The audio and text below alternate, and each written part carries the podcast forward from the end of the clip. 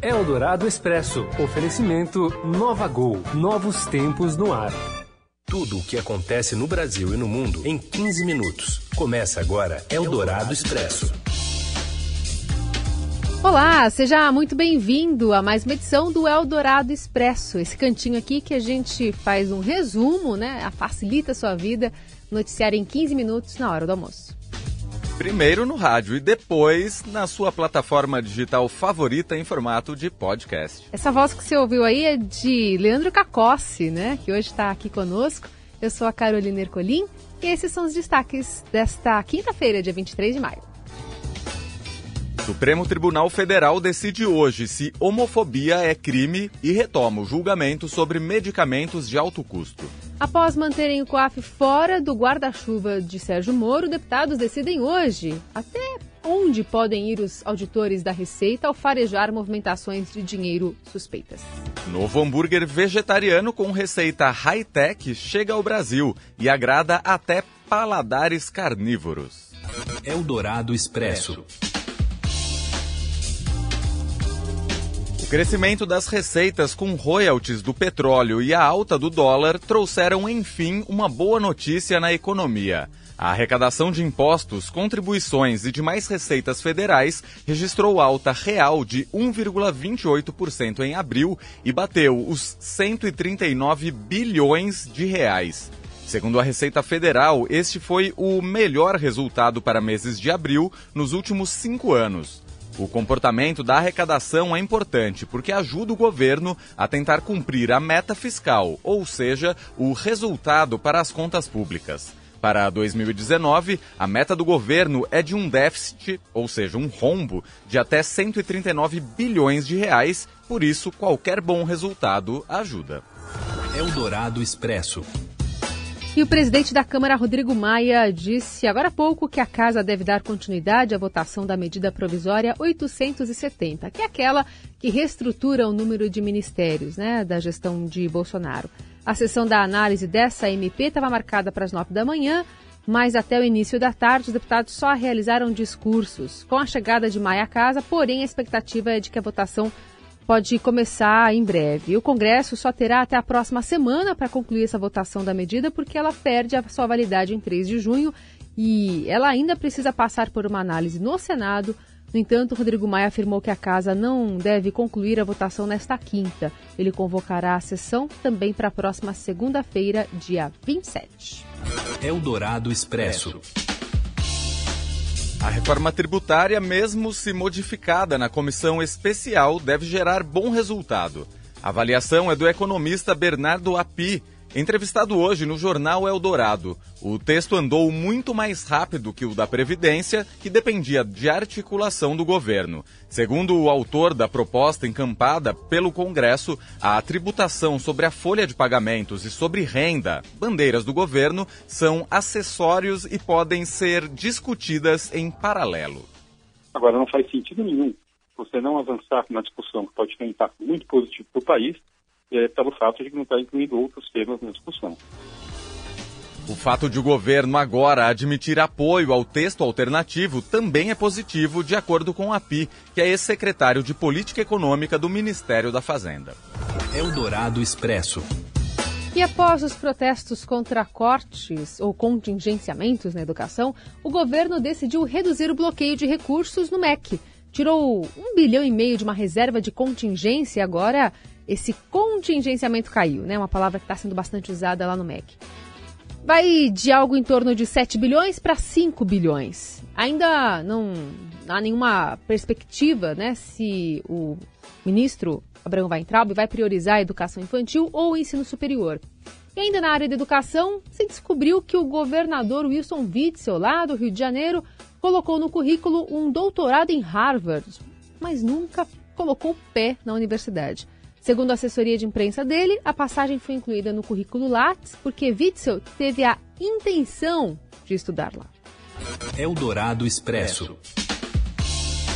O ministro de Minas e Energia, Bento Albuquerque, vai à Comissão do Meio Ambiente do Senado para prestar informações sobre as providências em caso do rompimento do talude da, lá em Barão de Cocais, em Minas Gerais.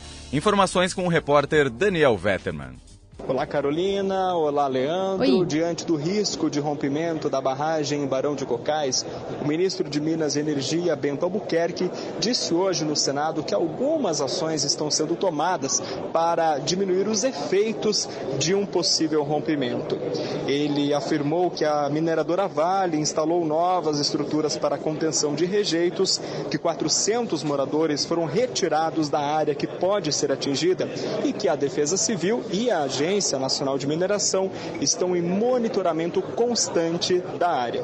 De acordo com o ministro, até o fim deste ano, todas as 500 barragens de rejeitos no país serão fiscalizadas. Até o momento, foram 150.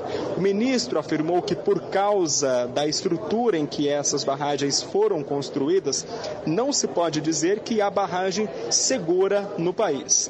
Ele não anunciou nada para evitar o rompimento apenas ações para diminuir os efeitos se esse evento ocorrer, conforme o risco foi apontado.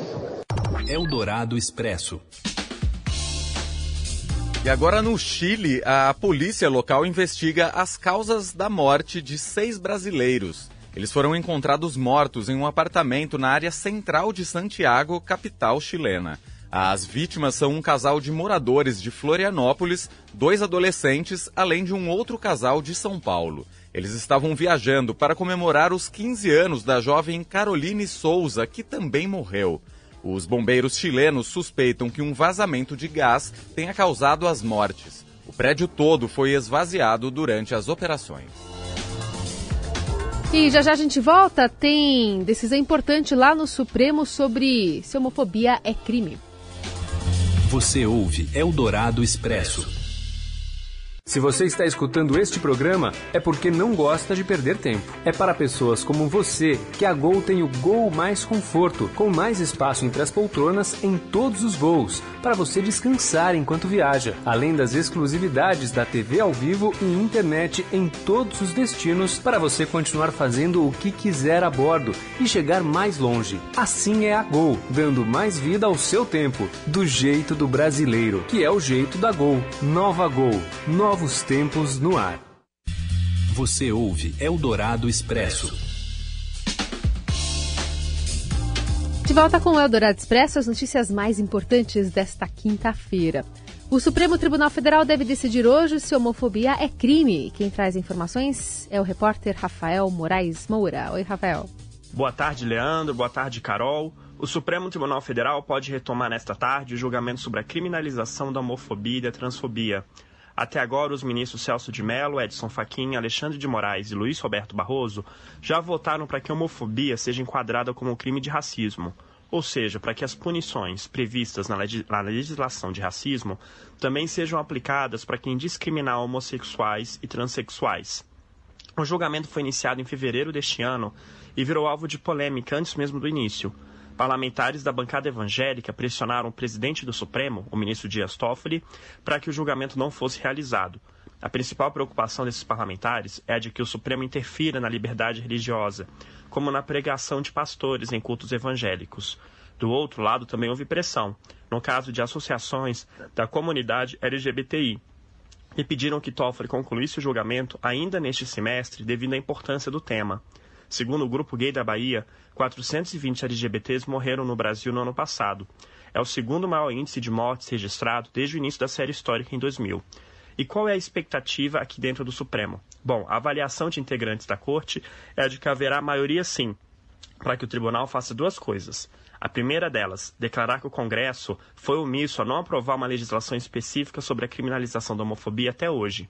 A segunda, enquadrar a homofobia como racismo até que o Congresso aprove uma lei. Só que a única coisa que pode também interferir no julgamento de hoje é de que o presidente do Supremo, ministro Dias Toffoli, marcou uma pauta de saúde, de medicamentos, para também ser votada hoje. Então, há um suspense dentro da Suprema Corte se haverá tempo suficiente para julgar a homofobia. São casos, por exemplo, que tratam da responsabilidade dos diferentes entes federados, União, Estados, municípios, na questão da política pública de saúde e também sobre medicamentos de alto custo que não estão na lista do SUS. Essas duas questões devem ser votadas antes do julgamento sobre a criminalização da homofobia. E a gente também tem que lembrar que ontem a cantora Daniela Mercury esteve com o presidente do Supremo, ministro Dias Toffoli, e pediu para que o julgamento fosse concluído. É isso, vamos aguardar para ver. Mais uma vez, as atenções do Brasil estarão voltadas para a Suprema Corte. Eldorado Expresso. Agora a gente vai até os Estados Unidos porque o número de ataques cometidos por pessoas de extrema direita vem aumentando nos últimos anos. Desde 2014 foram registrados mais crimes dos chamados supremacistas brancos do que de radicais islâmicos. Quem conta os detalhes é a correspondente do Estadão, lá em Washington, também colunista aqui da Eldorado, Beatriz Bula são ataques é, cometidos por pessoas ligadas ao extremismo de direita e o nacionalismo branco. Então, que vem a supremacia aí dos brancos sobre negros, judeus, é, enfim, uma série de, é, de minorias aqui nos Estados Unidos. Esses crimes são caracterizados como crimes de ódio.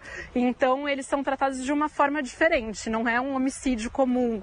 É, é um crime tipificado de uma forma diferente e mais dura. Mas é, os legislativos estaduais também eles têm tentado reagir a esse tipo de situação aqui com outras medidas, não só para tentar endurecer as penas para esses crimes de ódio, como para tentar estimular algum tipo de ação é, educativa, preventiva, seja nas escolas, nas comunidades. Eldorado Expresso. Esse apito aí indica que a Copa América está chegando e a seleção brasileira já se prepara para a competição que acontece em junho. Os detalhes com o repórter Márcio Douzan, direto da Granja Comaria, em Teresópolis, no Rio de Janeiro, onde está concentrada a equipe do técnico Tite. Olá, Carol. Olá, Leandro. Olá a todos. Oi. A seleção brasileira, ou pelo menos uma pequena parte dela, realiza na tarde desta quinta-feira, a partir das 16 horas, o primeiro treino no campo do CT da seleção na Grande Comaria, em Teresópolis. Eu disse pequena parte porque apenas sete jogadores são aguardados pelo técnico Tite para a realização desse primeiro trabalho em campo. São eles os atacantes Richarlison e David Neres, além do volante Casemiro e do volante Fernandinho, lateral Felipe Luiz e Ederson, que chegaram já nessa quinta-feira, e o Gabriel Jesus também, atacante, que chegou também no fim da tarde de quarta. É, apenas sete jogadores vão compor o elenco da seleção até a próxima terça-feira, sete dos 23 convocados. Em função disso, a comissão técnica convocou 10 jogadores de categorias de base de diversos clubes do país para servir como sparring, né? para servir é, para ajudar é, nos treinos da seleção. Esse trabalho com apenas sete jogadores é porque os clubes europeus, principalmente, não liberaram os seus jogadores antes disso. É, lembrando que a FIFA estabelece data limite para os clubes liberarem dia 3 de junho. Então, se os clubes não quiserem liberar jogadores até lá, não tem obrigação nenhuma. Os jogadores que já estão aqui é porque já encerraram suas participações nos campeonatos europeus e, em função disso, já se apresentaram.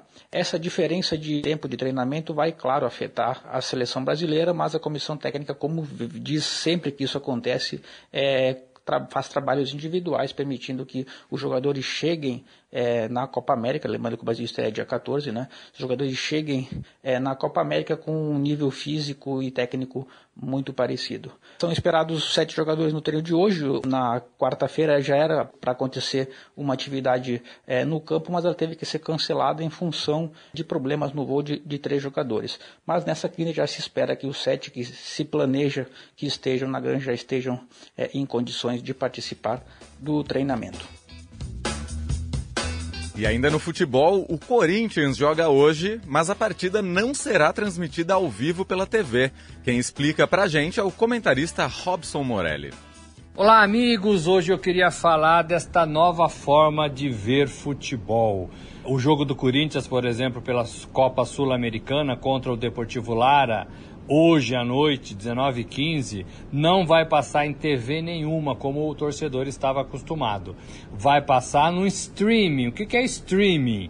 streaming é a nova forma de ver esporte, de ver futebol. É um canal na internet, é um canal dentro do computador, é um canal dentro de alguma rede social que você precisa pagar para ter acesso. O Corinthians vive isso hoje. A Dazon, uma empresa que chega ao Brasil com direitos de transmissões de alguns eventos esportivos, como a Sul-Americana, é mais ou menos como funciona hoje a Netflix, né? Só que é voltada toda para o esporte. Então tem lá um cardápio de produtos para você escolher, jogos ao vivo com determinados horários. Então você precisa ser assinante. Uma nova fase é, de transmissão de esporte começa hoje com esse jogo do Corinthians e Deportivo Lara. É isso, gente. Um abraço. Valeu. Eldorado Expresso. Valeu, Morelli. Aliás, será que o Morelli gosta de hambúrguer sem carne? Ih! Que essa tecnologia invadiu o mundo gastronômico, tenta transformar vegetais em carne. Tem quatro marcas que estão chegando aqui no Brasil, com a proposta de substituir o tradicional hambúrguer por versões que não são bovinas, mas tem cheiro e sabor de carne. O editor do Link, do caderno Link, o Bruno Capelas, explica pra gente essa história todos eles ali com algum nível de uso de tecnologia, inteligência artificial para colher feedback e melhorar, máquinas, por exemplo, que testam a mordida e comparam essa mordida com a mordida da carne para chegar ah, na melhor textura entendi, possível, entendi. mas nenhum nível muito avançado de tecnologia, ao contrário do que acontece lá nos Estados Unidos com a Impossible Foods. E ele basicamente sintetizou uma molécula presente na carne que, segundo ele, é, é responsável por dar sabor e sangue à carne, que ele chama de M, e é algo ligado ali à hemoglobina.